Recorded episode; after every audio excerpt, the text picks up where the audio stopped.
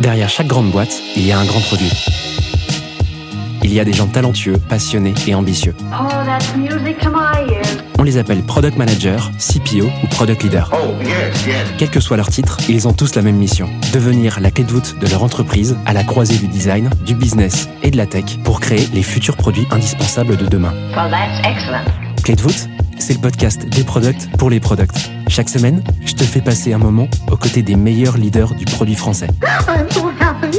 Avec une mission, te livrer tous leurs secrets, méthodes et apprentissages pour devenir toi aussi la clé de voûte de ton entreprise. You know what? I like that idea. Ce podcast est rendu possible par Stellar, un accompagnement que j'ai lancé pour aider les products qui veulent propulser leur carrière. Oh, what's gonna happen to me? Que tu réfléchisses à ta prochaine aventure ou que tu veuilles décupler ta progression, notre équipe et nos mentors sont à tes côtés et t'accompagnent à travers des programmes sur mesure. No. Viens les découvrir sur wearestellar.io ou via le lien en description de l'épisode. Je m'appelle Timothée Frein et bienvenue dans Clé de voûte. Aujourd'hui, j'ai le plaisir d'accueillir Sébastien Gendreau sur Clé de voûte. Sébastien rejoint Agorapulse à sa sortie d'études il y a déjà 13 ans alors que l'entreprise ne comptait que 5 personnes. À l'époque, le product management est méconnu en France et il démarre en tant que responsable web marketing. Après quelques années, on lui propose de prendre la responsabilité du produit et Sébastien accepte sans vraiment savoir où il met les pieds. Mais ce qu'il ignore, c'est que 7 ans plus tard, il serait à la tête d'une équipe produit de 20 personnes réparties en 5 tribes et responsable d'un produit dégageant presque 20 millions d'ARR. Sébastien vient sur Clé de voûte nous raconter sa folle décennie chez Agorapulse et ses challenges au sein de l'équipe produit. Il nous détaille en deuxième partie d'épisode comment il met en place les Quarterly Tribe Review pour aligner ses équipes avant de nous livrer ses conseils pour bien définir son rôle de PM dans une orga non initiée. Je te laisse quelques secondes pour te préparer et je te souhaite une bonne écoute. Salut Sébastien, comment tu vas? Salut Timothée, ça va, merci. Merci de me recevoir. Euh, Je t'en prie, c'est un plaisir de t'avoir sur le podcast. Sébastien, tu es Head of Product chez Agorapulse. Je veux bien que tu nous expliques ce que c'est. Ouais, alors euh, Agorapulse, c'est une solution de gestion pour les réseaux sociaux qui permet euh, en gros aux directions marketing et aux équipes euh, social media de gérer l'intégralité de leur présence sur les réseaux sociaux, euh, que ce soit du Facebook, du Twitter, du LinkedIn, de l'Instagram, euh, du euh, Google My Business, du TikTok récemment. Voilà, gérer leur présence donc à travers la publication, la gestion de commentaires, de conversations privées, la fabrication de reporting, automatisé ou pas, euh, sur euh, l'intégralité voilà, des, des réseaux. Trop bien. Alors toi, tu as une spécificité, c'est que ça fait quelques années que tu y es. Ça fait combien de temps que tu es chez Agorapulse Alors, je suis arrivé chez Agorapulse fin 2010. Aïe. Ouais. Ça, n'existe pas sur l'écosystème. Ouais, il paraît. Ouais, effectivement, c'est assez rare. ouais. Tu nous racontes un peu comment tu commences toi dans le produit et qu'est-ce qui t'amène euh, à rester plus d'une dizaine d'années chez Agorapulse Ouais. Alors, euh, quand je suis arrivé en 2010, Agorapulse n'existait pas. Euh, Agorapulse s'appelait Affinities et on était une euh, toute petite entreprise qui permettait de créer des plateformes communautaires en marque blanche. Donc, je te donne un exemple. Euh, Cultura, passionné de loisirs créatifs, on arrivait chez eux, puis on leur, on leur implémentait une solution de, communautaire. Donc, un Facebook chez eux, en gros, pour la faire simple. Et, et au fur et à mesure, Facebook est arrivé sur le web social et a, entre guillemets, dit le social sur le web, c'est nous. Donc vous, vous allez un peu vous adapter. Alors ils ne sont pas vraiment dit ça, mais c'est un peu ce qu'on a compris de, de l'écosystème et de son évolution. Aussi à travers la demande de nos clients qui ont commencé à nous demander la création de jeux concours. Donc on est parti sur la création de jeux concours et très vite, on a euh, compris que la création de jeux concours, c'était un business model assez compliqué dans lequel trouver de la croissance était un challenge de tous les instants. Euh, C'est-à-dire qu'un client qui vient pour un jeu concours et qui s'en va à la fin du mois, euh, si tu veux grandir, tu es obligé de recruter deux nouveaux clients le mois d'après. Donc ce business model était assez challenging et on a commencé à étendre le scope fonctionnel d'Agorapulse à euh, la gestion des conversations, à la publication sur les réseaux sociaux, pour finir avec les reporting, euh, et, et donc à l'extension du panel de réseaux sociaux gérés aujourd'hui. Toi, tu arrives PM directement ou tu arrives. Pas du tout. Non. Alors, on était cinq au début de l'histoire. Et j'ai fait euh, un petit peu tout. Alors, je suis la première personne chez Agorapulse qui a fait du support chez Agorapulse, avant que ça ne soit repris par euh, la personne qui aujourd'hui euh, fait le support euh, chez nous. En tout cas, qui lead le support. Euh, et je suis arrivé officiellement, donc comme tu le disais dans l'intro, euh, en tant que responsable slash assistant web marketing. Bon, j'ai fait du sales, j'ai fait du support, j'ai fait du montage de meubles. Euh, encore une fois, à 5-6, tu fais un petit peu tout. Donc, La startup. c'est la vraie startup, exactement, c'est ça. Trop bien. Et qu'est-ce qui se passe ensuite? Donc, tu commences dans un poste qui est intitulé responsable web marketing. Donc là, tu fais un peu tout, je comprends. Ouais. Comment ça se passe la transition pour que, en fait, euh, finalement, tu en arrives ici aujourd'hui? Alors, En fait, la, la société a pas grandi tout de suite, donc on, on, on a essentiellement euh, rempli les rôles qui devaient être remplis et on partait avec une équipe technique euh, déjà euh, plutôt bien fournie parce qu'on avait euh, trois personnes euh, vraiment là avec un, un CTO et, et deux employés. Euh, et on faisait pas vraiment de product parce qu'au début on, on tâtonnait, on, allait dans une direction et on n'était pas exactement sûr de ce à quoi ça allait ressembler. Et au fil du temps, donc j'ai- plutôt transité vers les sales, donc beaucoup de démos, donc beaucoup de contacts clients. Euh, et à la fin, euh, plutôt l'aspect marketing. Donc j'ai un background plutôt plutôt de marketeur, hein, business pour pour quelqu'un dans le produit. Et donc je passe sur la partie euh, marketing sales.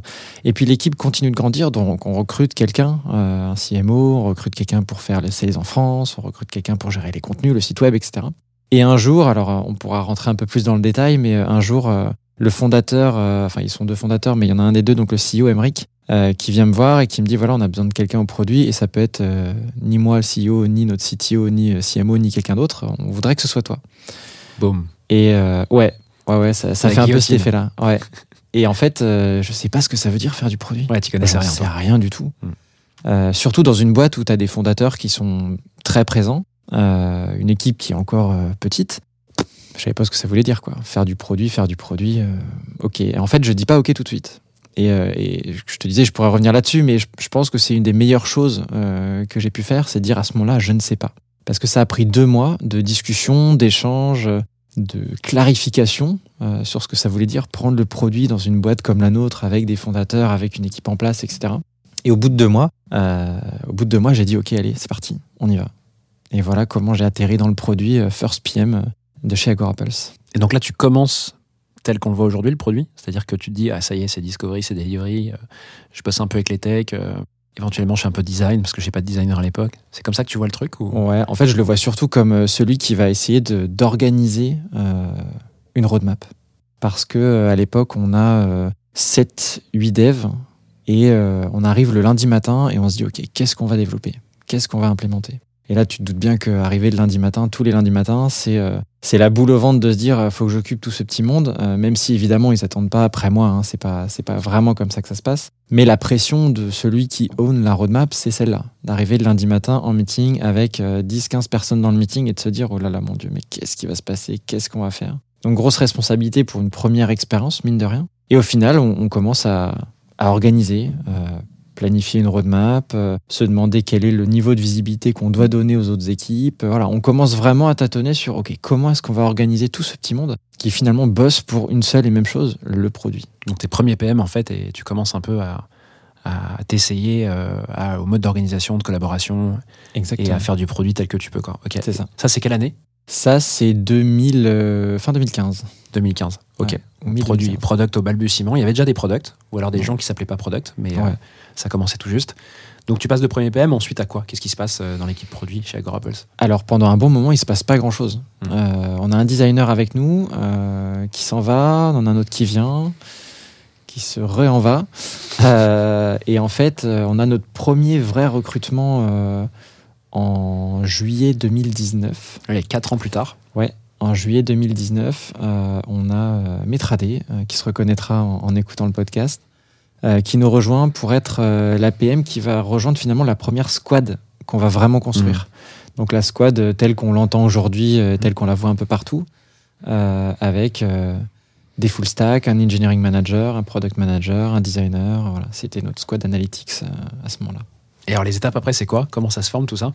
Eh bien, on a une première squad qui se forme et là, on, on- alors déjà, un, on essaie de donner de l'autonomie à la squad. Bon, on se rend compte que sur le papier, c'est beau, mais qu'en réalité, c'est hyper compliqué. Euh, donc, euh, l'autonomie, elle vient pas comme ça, euh, elle vient pas toute seule. Donc, on travaille, euh, on travaille à regarder, ok, c'est quoi le plan, c'est quoi à 4 mois, c'est quoi à 6 semaines? On a beaucoup utilisé le six-week cycle au départ. Et puis, on est parti sur des projets de refonte. Donc, pour une squad comme ça, s'organiser, c'est aussi un projet simple et sympa pour euh, vraiment commencer à mettre les rouages en place. Et puis après, petit à petit, euh, Agorapulse fonctionne euh, d'un point de vue euh, business et d'un point de vue euh, financier. Euh, donc on arrive aussi à étendre et à recruter de plus en plus, donc à constituer des squads euh, qui sont principalement fonctionnels au départ euh, et qui vont euh, petit à petit se diriger vers... euh, alors on, garde aujourd'hui une bonne partie euh, fonctionnelle, mais on en a une qui est plutôt liée à conversion, euh, souscription, etc. Euh, donc, euh, donc voilà, le, le- finalement, le, le scope sur lequel le produit agit s'étend par rapport à, à l'aspect fonctionnel du produit. À quel moment tu passes de quelques PM à, à 20 PM aujourd'hui?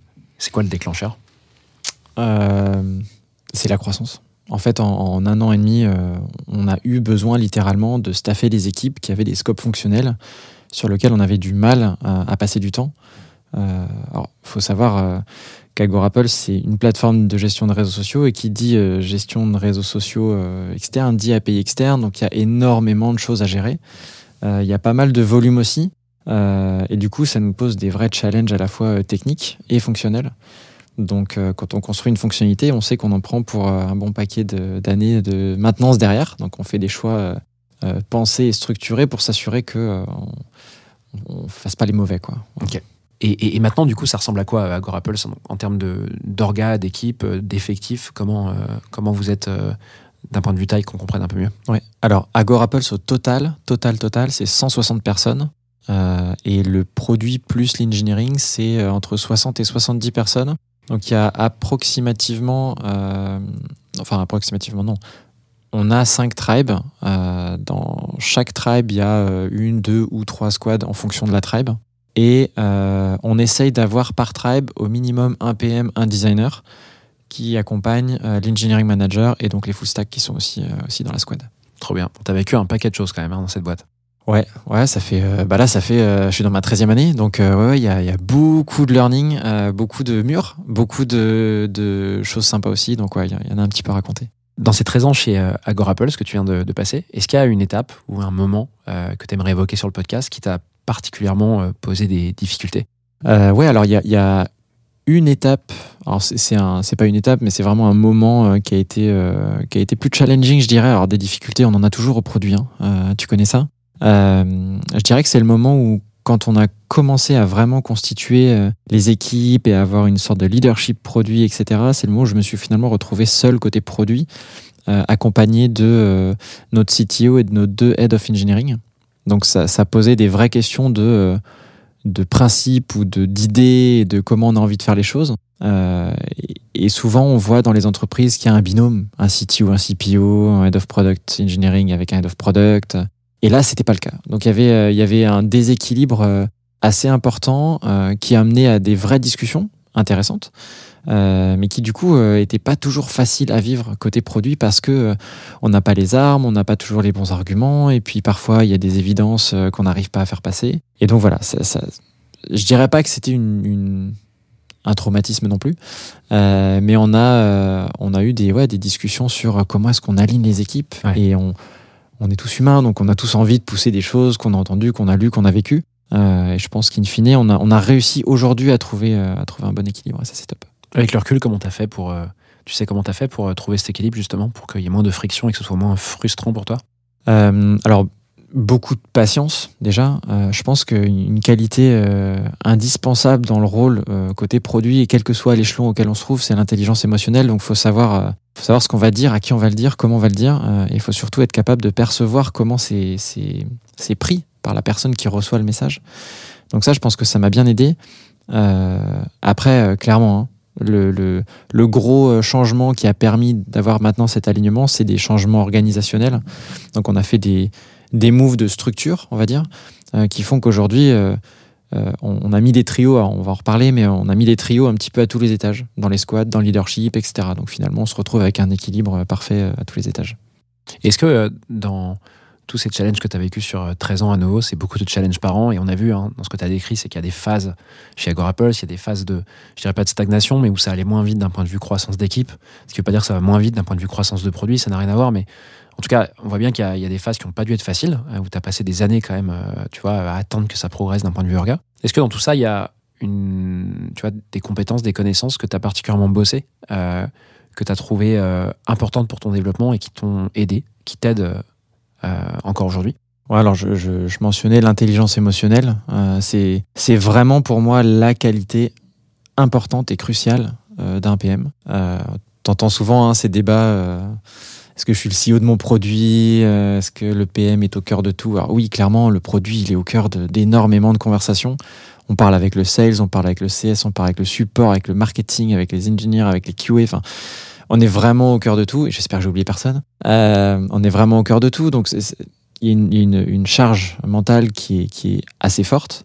Euh, et l'intelligence émotionnelle est là pour s'assurer qu'on arrive à filtrer ce qui doit être filtré et à passer les bons messages de la bonne manière. Et ça, je, je, je pense que ça se travaille, mais je pense vraiment que soit tu l'as, soit tu vas galérer. Voilà. J'allais te poser la question, est-ce que tu crois que c'est un, c'est un peu comme un muscle et euh, justement ça s'entraîne? Ou est-ce que tu penses que c'est une qualité qu'on a euh, dès la naissance ou de par notre éducation et qu'en fait euh, on peut pas y faire grand-chose euh, Je J'ai pas qu'il y ait des gens qui soient pas intelligents, mais qui euh, émotionnellement, mais il y a différents degrés d'intelligence émotionnelle et du coup pour le product il en faut une qui est particulière et qui est, qui est difficile à muscler. J'ai tendance à penser qu'on est tous différents et, Ouais. euh, et clairement quand tu l'as euh, dès la naissance, tu sais, enfin tu sais que t'es comme ça. Euh, moi tout petit, on me disait, euh, on me disait ah mais t'as ressenti ça, t'as ressenti ci. Oui, euh, je suis né comme ça, donc euh, je, je pense être assez sensible et, et j'arrive à percevoir très rapidement quelle peut être la réaction de Mm. quelqu'un quand je lui dis quelque chose. Euh, maintenant, ça n'en reste pas moins quelque chose qui se travaille et qui, s'a- qui s'alimente. Euh, parce que si tu, con- si tu commences à te créer une espèce de carapace dans euh, des discussions qui sont euh, pleines de frictions, difficiles, etc., ce qui peut arriver, hein, l'intelligence émotionnelle, tu t'en sers pas. Mm. Donc tu peux naître avec sans pour autant savoir t'en servir. Et, et c'est là que le travail il est important, c'est que si tu ne détectes pas que tu peux faire ça et que c'est utile pour toi, pour ton positionnement, pour la manière dont tu vas rendre dynamique les équipes et les motiver, euh, ça sert à rien quoi. Le sujet est hyper dur quand même parce que tu as des gens qui, tu vois, sont très empathiques, hyper sensibles, euh, qui vont euh, très vite comprendre ce qu'une personne ressent en face, tu vois. Mais du coup, l'être trop, c'est hyper compliqué aussi parce que tu vois, au product, par exemple, quand tu as des, des moments de friction un peu avec tes équipes, qu'il y a des choses que tu prends plein la tête et tout, avoir ce type de sensibilité, donc une très forte intelligence émotionnelle, j'ai l'impression, ou un très fort, je sais pas comment on dit, mais ouais, une très forte sensibilité, c'est, ça peut être hyper pénible quoi, euh, au quotidien. Donc, euh, en fait, il n'y a pas de je suis pas intelligent ou je suis intelligent, c'est plutôt de se dire euh, quel est le bon degré à avoir et comment le doser, euh, même pour toi. Ça, je pense que pour le coup, tu vois, cette espèce de carapace, euh, il se travaille un peu quand même, tu vois. Ouais. De se dire euh, comment j'utilise mon intelligence émotionnelle à bon escient dans mon job, ce qui n'est pas du tout de comment tu l'utilises euh, en famille, euh, en couple euh, ou ailleurs, tu vois. Euh, et ça, je trouve que c'est super dur. Euh, Ouais. Il, faut bien euh, dénote- enfin, démarquer euh, le côté euh, intelligence. Mm. Ça veut pas dire qu'on a Einstein. hein. Ça veut juste dire qu'il y a une, une- une partie euh, de soi qui fait qu'on sait à quel moment il est bon de parler interpréter les émotions. ouais. et à quel moment il est bon de se taire. Ouais, c'est ça. Et clair. ça peut sauver beaucoup de situations. Et mais je suis d'accord avec toi, ça se travaille aussi. Enfin, il y a, il y a un vrai moment où euh, si on sait pas s'en servir au bon moment, euh, c'est pas la même chose. La sensibilité et le et l'intelligence émotionnelle, c'est pas tout à fait. Non, c'est pas la même chose. Et là, j'irai pas euh, m'aventurer sur des terrains que je connais mal. Euh, mais euh, je perçois que quelqu'un de sensible, quand même, tu vois, il, per- il perçoit des émotions. Je pense que ça veut dire quand même qu'il a une intelligence émotionnelle qui est pas, qui est pas, qui est pas faible. Ouais, je veux dire sensible vis-à-vis des hommes et euh, des humains. Euh, mais là où le placer, j'en sais rien sur l'échelle de l'intelligence émotionnelle, je sais pas. Mais bref, c'est un sujet. On va laisser ça aux pourrait- On, pourrait- on va laisser ça aux pros et on pourra en faire un épisode complet. Moi, j'adore ce sujet, mais euh, hyper Carrément. intéressant. Et, et je pense que du coup, il y a, y a un, un truc que je voulais te demander, c'est euh, euh, sur tous ces sujets de, de personnalité, euh, euh, de manière de bosser. Euh, tu as dû voir, toi, pas mal de PM maintenant, que ce soit en entretien ou euh, dans tes équipes. Est-ce que euh, il y a une difficulté particulière que tu, que tu vois qui est récurrente chez ces gens-là où tu te dis, euh, mais il faut trop qu'ils le sachent, quoi. Faut, que, faut, faut vraiment qu'ils arrêtent de faire ça ou ça. Euh, tu vois, une espèce de difficulté récurrente euh, chez les PM. Ouais, alors, encore une fois, le métier de PM, il est vraiment dur. Alors, j'ai presque l'impression que chacun dit ça de son métier, donc euh, on va- faire attention quand même. Ouais, ouais, ils sont, ils sont tous très durs, les jobs, que ce soit dans la tech ou ailleurs, je suis d'accord. Après, il y a vraiment un élément qui est, qui est pas simple, c'est de prendre en compte la quantité de retours qu'on est capable de traiter. Quand tu es product manager, tu as des retours de la part de tout le monde. Tout le monde veut la feature A, B, C. Euh, c'est pas simple à gérer, quoi. Comment on dit non à un stakeholder? Comment on dit non au CEO qui vient et qui te dit Moi, je veux absolument cette feature parce que les utilisateurs auxquels j'ai parlé, euh, ils veulent absolument ce truc-là, quoi. Donc, il y a, un vrai challenge là-dessus et, je pense que tant qu'on l'a pas vécu, c'est quand même difficile à, mesurer. Mais comment tu fais quand t'es PM justement pour mieux le faire ça? Euh, Gérer le flux de, de demandes qu'on te fait euh, et pouvoir prioriser finalement. C'est pas prioriser, c'est c'est effectivement se dire ça, euh, ça je la prends en compte, euh, je dois l'utiliser comme ça et celle-ci non quoi. faut utiliser l'intelligence émotionnelle. Tu vas revenir sur l'ancienne Ouais, non, non, non, euh, il y a- alors déjà, il faut, il faut un système. Il faut un système où euh, tu, tu rencardes bien tout le monde sur comment est-ce qu'on prend des décisions. Il faut que tu un. Attention, gros mot, mais il faut que tu aies un framework décisionnaire, quelque chose décisionnel, quelque chose qui te dit. euh, euh, voilà, si euh, cette fonctionnalité elle est demandée par trois utilisateurs, ça va être un peu compliqué pour Mhm. nous de d'allouer euh, X euh, personnes à développer ça, alors que à côté on a des fonctionnalités qui sont bien plus demandées euh, et qui sont bien plus stratégiques. Donc il faut avoir un, un- un modèle, un framework de décision qui est très clair pour tout le monde et qui te permet en gros de le communiquer clairement. Une chose qui est, qui est à mon avis trop peu faite euh, côté produit dans, dans les entreprises, c'est qu'on on n'explique pas assez comment on prend des décisions. Le produit, c'est souvent une black box. Ah, ils ont sorti des fonctionnalités, mais finalement, on ne sait pas pourquoi ils n'ont pas sorti celles qu'on leur demande depuis six mois ou depuis un an et demi. Mm. Euh, souvent, c'est parce qu'il y a une méconnaissance de comment on prend des décisions. Donc, euh, il y a- je, je pense que la première chose à faire, c'est ça. C'est euh, expliquer comment on prend une décision, par quoi est influencée la roadmap, et, et légitimer encore et encore et encore, et répéter, et répéter, et répéter. Voilà, tu parlais, euh, quand je t'ai posé la question, tu parlais de difficultés qu'ont certains PM à, à gérer euh, le nombre de demandes euh, multiples qu'ils qu'ils reçoivent. Ouais. Toi, tu penses qu'en fait, le système, ce fameux système à mettre en place pour t'aider à faire ce choix, c'est un système qui doit être utilisé, enfin, le même doit être utilisé par tout le monde. C'est pas un système propre, en fait, personnel à chacun, qui fonctionne avec, euh, avec sa propre manière de voir les choses. ouais. Non, non, il faut que tu aies un système qui fonctionne pour toute ton équipe. Euh, parce que si à un moment donné, bah, t'en as un qui s'en va, un qui arrive, euh, que tu as besoin d'interchanger euh, des personnes parce qu'il y, a des- y a des mouvements quoi, dans une entreprise, hein, comme, dans- comme partout, tu as besoin que ton, ton système il scale. Donc aujourd'hui, nous, on a des process en place, euh, on a des outils euh, qui existent. On utilise spécifiquement Harvester, par exemple, pour la collecte de feedback. Donc on a euh, fait de l'éducation auprès de nos équipes customer facing pour récolter du feedback. Donc chez nous, la discovery, c'est assez central hein, dans la manière dont on fait les choses. Euh, le customer facing est partie euh, vraiment prenante du sujet. Donc c'est eux qui alimentent Harvester. Et le PM est là ensuite pour euh, faire la catégorisation, évidemment aussi faire la partie discovery. Euh, mais c'est ce système-là qui fait que tout le monde sait comment on, comment travaille et comment on prend nos décisions. ouais. Ce que je te propose, Sébastien, c'est qu'on passe du coup à la deuxième partie de cet épisode et qu'on attaque un challenge Orga.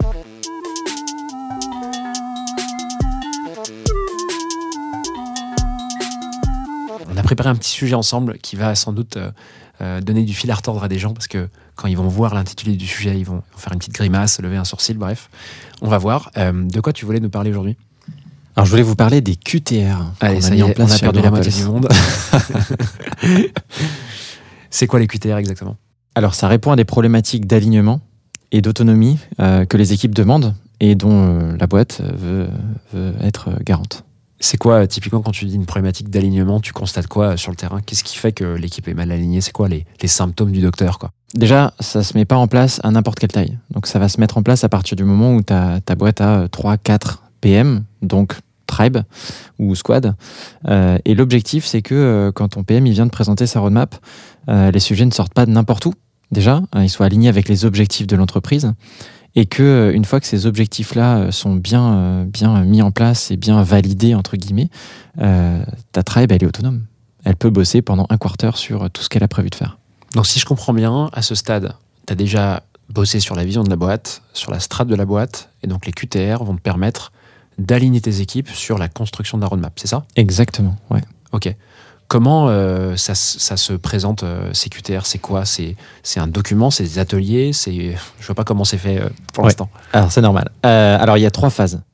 La première, c'est le product manager qui bosse en continu sur sa discovery, sur son arbre des opportunités.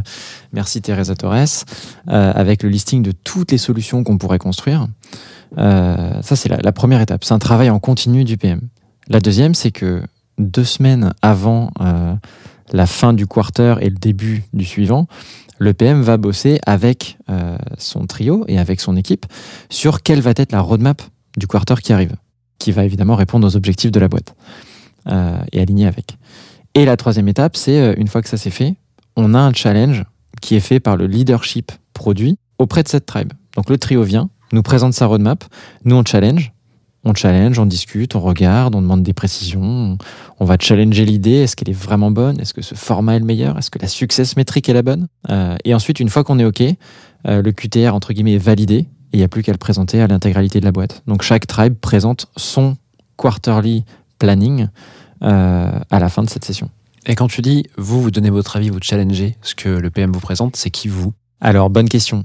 Dans ce challenge et dans ce leadership produit, on va retrouver le CTO, on va retrouver nos deux Head of Engineering, dont l'un est Product Engineering et l'autre est Platform Engineering. On va aussi avoir notre Head of PM et notre Head of Design. Trop bien, trop intéressant. Donc là, je comprends un peu le format. Euh, je vois pas encore exactement comment il s'étale. Tu dis qu'il y a un peu de travail en amont, qu'il y a du travail continu pendant tout un trimestre par euh, les PM directement, qui documentent un peu euh, ce qui se passe, je pense, pour construire leur roadmap. Euh, et ensuite, c'est quoi la, la- la forme que ça prend? C'est sur une semaine complète? C'est par-ci, par-là? C'est des réunions? Enfin, c'est fait comment? Alors, le PM est plutôt celui qui lead l'initiative.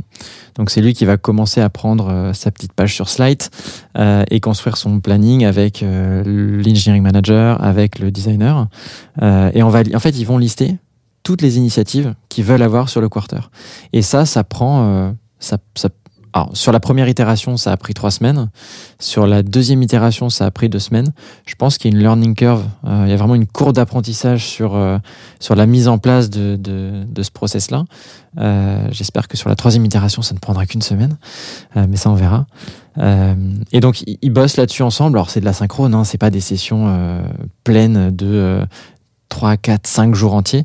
C'est vraiment un travail qui, qui va durer approximativement une ou deux semaines en asynchrone pour finalement avoir le momentum qui est cette présentation qu'ils font au leadership produit. Donc ils, pe- ils peuvent le démarrer deux semaines, trois semaines avant. Ça, c'est eux qui, eux qui gèrent. Ils sont autonomes là-dessus. Et pour construire ce process de QTR, qu'est-ce que tu conseillerais, toi, à une boîte qui voudrait l'essayer ou s'y mettre? Euh, C'est quoi un peu les étapes de création que tu as en tête? Alors les étapes de création, c'est euh, s'assurer qu'on a bien mappé l'ensemble des solutions euh, qui sont sur la table. Donc qu'est-ce qu'on a envie de construire? Euh, Va y avoir un- une logique de priorisation aussi. Euh, et ensuite, c'est euh, se mettre à table, euh, choisir, prioriser les sujets, les aligner avec les objectifs de l'entreprise, les mettre sur papier et les présenter. Voilà. Ok, quand tu dis les mettre sur papier, c'est vous avez un doc mettre sur partagé une documentation, Ouais. Notion pour beaucoup, Slide pour nous, et la rendre accessible très rapidement. Les- je sais que les PM la partagent très rapidement avec notre Head of PM pour avoir très rapidement des, des petits insights et des, des validations un petit peu intermédiaires. Ce qui fait que quand on arrive euh, à la présentation finale, le momentum du QTR avec ce challenge leadership, normalement, il n'y a pas de grosse surprise. Il y a déjà un travail d'alignement et de réflexion euh, majeur qui a été fait. Hyper clair. Et ce document, c'est quoi? C'est un document que chaque trimestre vous reprenez et vous l'améliorez ou vous repartez d'un document vierge euh, finalement pour construire la roadmap suivante? Ouais, on repart d'un document vierge. Donc euh, sur le document, en gros, la manière dont il est structuré, c'est euh, le titre, n'est-ce pas Euh, Avec une image qui reprend euh, janvier, février, mars, sous Figma par exemple. Quelque chose de très très très visuel qui va vraiment attirer toutes les autres équipes. Et ensuite, en dessous, euh, tout un tas d'informations. Je pourrais partager un template si ça en intéresse euh, certains. On mettra dans la description de l'épisode. Voilà, tout un texte qui va donner euh, les informations, le pourquoi on fait ci, le pourquoi on fait ça, le listing des solutions, des success métriques et la justification en fait de tous les sujets sur lesquels on va bosser. Ok. Et une fois que ce document est rempli, que vous avez fini ce, peu importe ce sprint, je sais pas comment tu l'appelles, mais en gros, vous avez fini ce On pourrait travail. dire que c'est un sprint. Ouais. Euh, une fois que ce doc est fini, vous en faites quoi? On le partage, on le communique, on le répète, on le répète et on le répète. Et donc c'est, ça devient un référentiel pour la roadmap du trimestre suivant. C'est le planning qui sert à toutes nos équipes pour savoir quand est-ce que la solution A, B, C va sortir euh, pour nos utilisateurs. Trop bien. Et, et qu'est-ce que tu as vu comme bienfait, toi, depuis que ça a été mis en place, même si je sais que c'est récent et que tu vas encore avoir des axes d'amélioration, tu vas avoir une, voilà, une marge d'amélioration, euh, par rapport à avant, euh, le mode d'organisation que vous aviez, c'est quoi les bienfaits de, de ces QTR Alors, j'en vois trois. Le premier, c'est l'alignement dont je parlais. Donc, ça nous permet vraiment de s'assurer que l'équipe, quand elle travaille, elle, travaille sur des sujets en lien avec les objectifs de l'entreprise. Le deuxième, c'est l'autonomie. Donc, ça, c'est pareil. Une fois que le QTR est défini, il a été validé, euh, on, avance sur les sujets qui ont été définis. Donc, euh, on n'a pas à aller se renseigner à chaque fois, tous les jours, est-ce qu'ils bossent bien sur les bons sujets. Euh, et le troisième, c'est, in fine, leur participation à la définition de la roadmap. Euh, c'est pas c'est pas 100% de top-down dans la manière dont on fait les choses. Il y en a évidemment un peu, comme partout, euh, mais ils sont partie prenante de la définition de leur quarter et de leur impact sur le quarter. Ah, merci beaucoup Sébastien de m'avoir décrit ce challenge trop intéressant. On l'a fait en super rapide. Je suis sûr que ça pourra servir à plein d'autres équipes qui veulent réfléchir un petit peu à mettre en place des process euh, dans des équipes qui commencent à se construire un petit peu. Je te propose qu'on passe à la troisième partie de l'épisode. Est-ce que tu es prêt? Yes. Go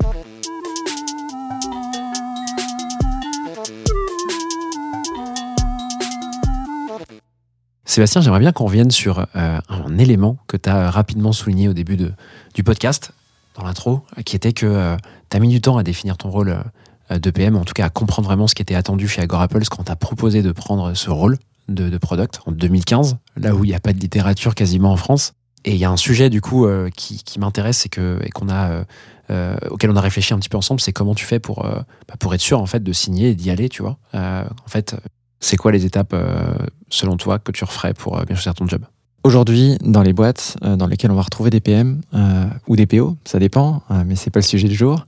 Il y a beaucoup de gens qui se retrouvent dans ce job-là sans savoir vraiment quelle est leur mission. Et je pense qu'il y a un impondérable aujourd'hui pour bien s'épanouir dans ce job de PM, c'est de demander soit à son N plus 1, euh, soit à la direction, qu'est-ce qui est attendu du PM On attend quoi du product manager? Parce qu'à la fin, on a des PM qui se retrouvent à être des chefs de projet, on a des PM qui se retrouvent à être des PO, on a des PM qui se retrouvent à faire que de la discovery ou que du delivery ou euh, un petit peu tout mais sans avoir vraiment d'objectif et qui à la fin se retrouvent juste à faire ce qu'on leur a demandé de faire. Ou alors des PM qui ont bien compris comment tout ça fonctionne, qui ont demandé euh, justement de la clarification sur leur scope et leur, euh, responsabilité, leur accountability, et qui donc sont épanouis parce qu'ils savent où ils ont mis les pieds.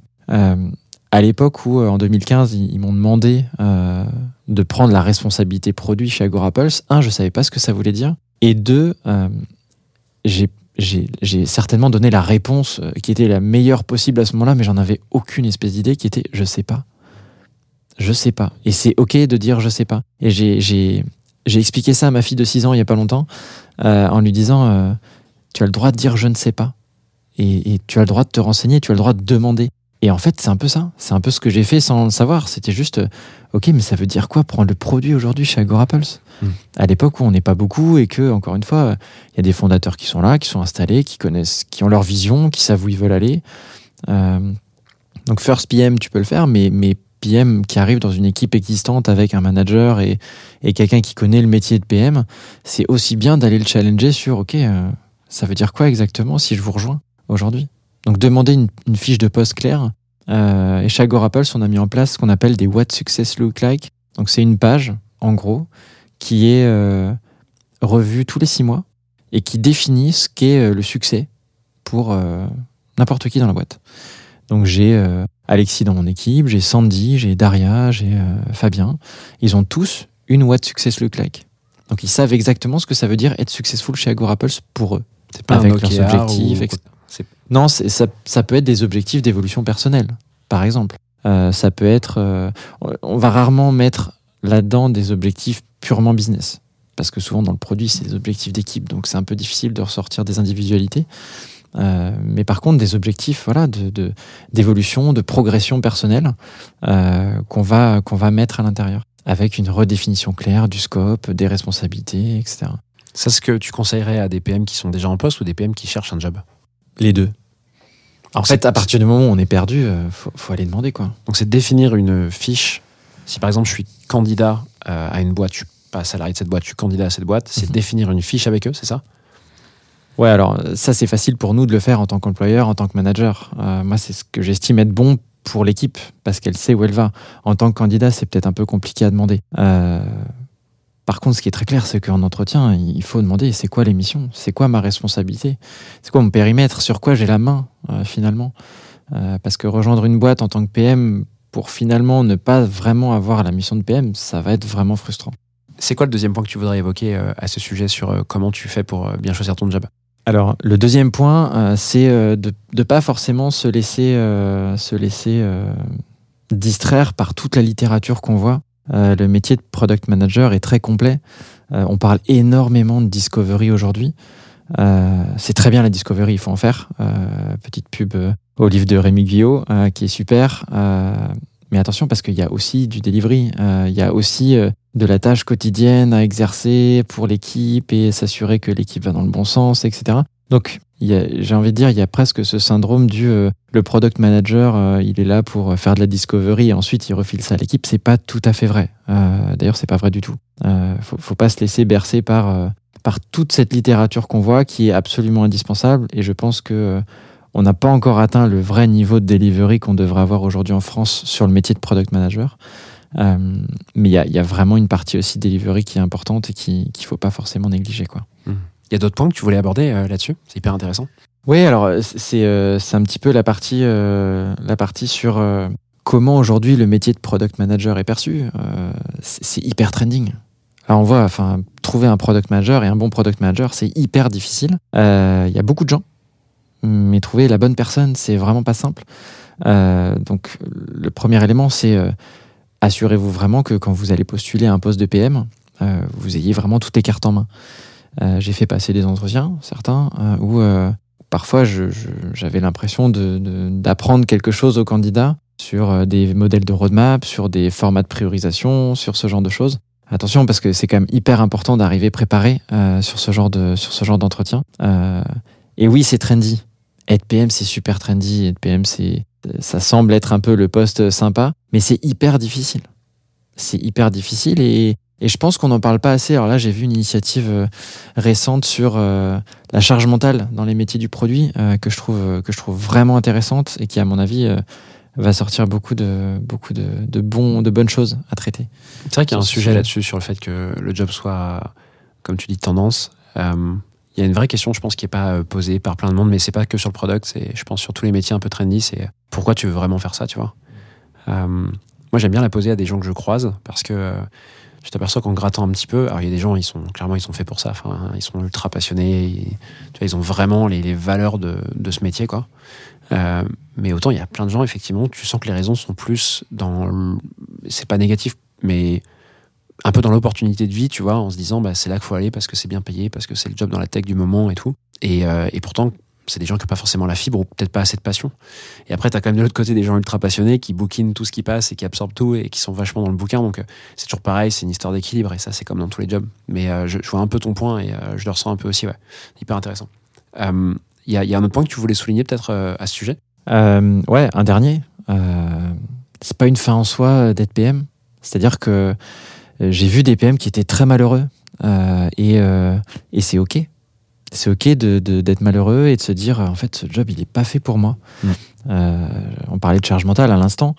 Euh, si c'est subir toute la journée, pas être heureux et de se dire qu'il faut recommencer le lendemain et que c'est une souffrance horrible et que euh, gérer les stakeholders c'est vraiment difficile et que en fait la roadmap, j'arrive pas à la faire parce qu'il y a vraiment trop de critères à prendre en compte. Et c'est ok, c'est ok. Euh, je pense qu'il faut, il faut pas hésiter à se dire, en fait, ce métier-là, il est pas fait pour moi. Euh, on peut être un super PO expérimenté et un très mauvais PM. Euh, on peut être un super euh, product designer et un très mauvais PM. Et inversement d'ailleurs. Euh, mais voilà, il faut pas hésiter à ce moment-là à se dire, ok, faut, faut vraiment que je regarde les choses en face et que je change de job parce que celui-là, il est pas fait pour moi.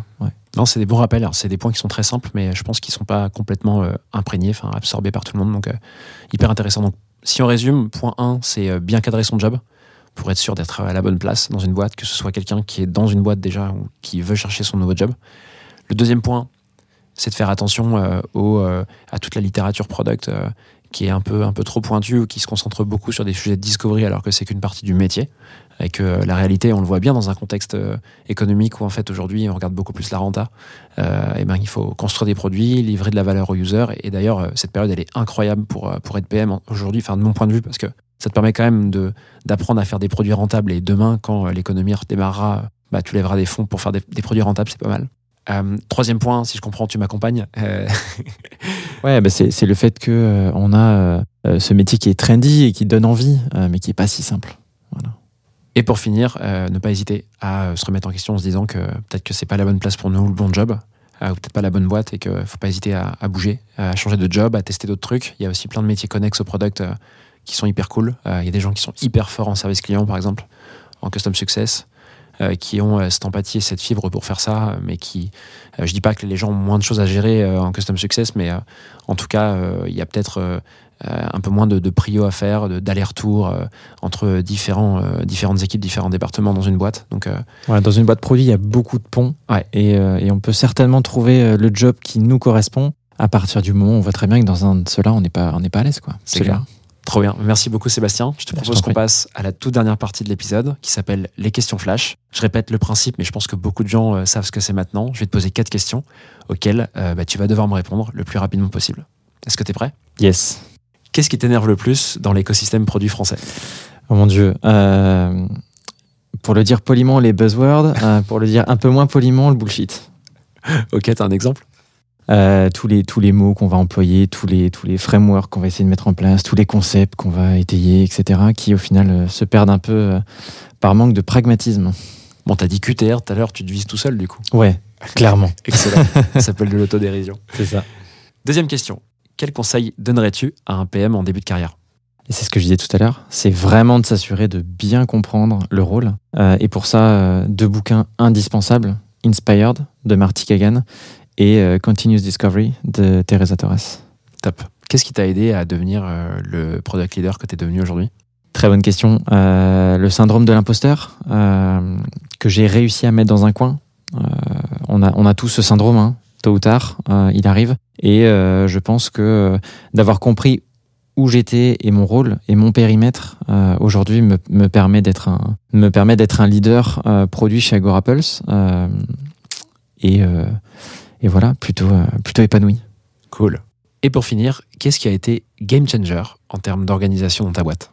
Alors, c'est euh, la répartition euh, des responsabilités entre nos deux Head of Engineering qui a permis euh, de- d'avoir un seul Head of Product Engineering qui s'intègre avec le Head of PM et le Head of Design, qui crée ce trio leadership qui ensuite aligne avec les trios des squads. Donc c'est vraiment une question de trio à tous les étages. Ok, on finira là-dessus. Trio à tous les étages. Merci beaucoup, Sébastien, d'être venu sur le podcast. C'était trop cool de te recevoir. Salut Timothée, merci de m'avoir reçu. Ouais, je t'en prie. À très vite. Salut. Voilà, j'espère que cet épisode t'a plu. I have everything here. Si c'est le cas, tu peux me soutenir de deux façons. Laisser 5 étoiles sur Apple Podcast ou Spotify et un petit commentaire, ou partager cet épisode à une personne de ton entourage. Oh, yes, yes. Je te remercie vraiment pour tes retours. C'est grâce à toi que j'améliore Clé de voûte pour le rendre utile à ton quotidien. Darling, this trip's an inspiration. N'oublie pas, si tu réfléchis à ta prochaine aventure ou à décupler ta progression, nous avons l'accompagnement qu'il te faut sur wearestellar.io.